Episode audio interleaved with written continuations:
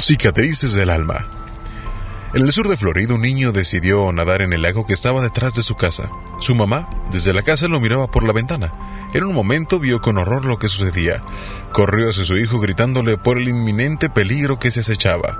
El niño, alarmado, asombrado, vio a su mamá horrorizada, sin saber qué estaba sucediendo. Fue demasiado tarde.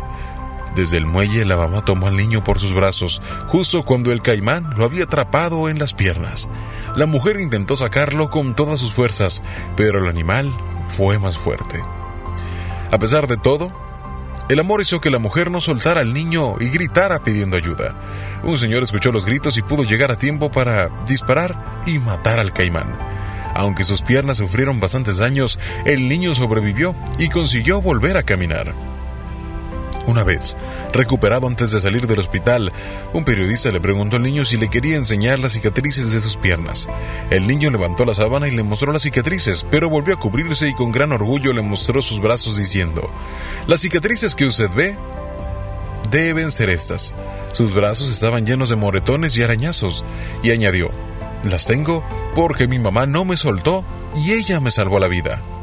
Nosotros también tenemos cicatrices de un pasado doloroso.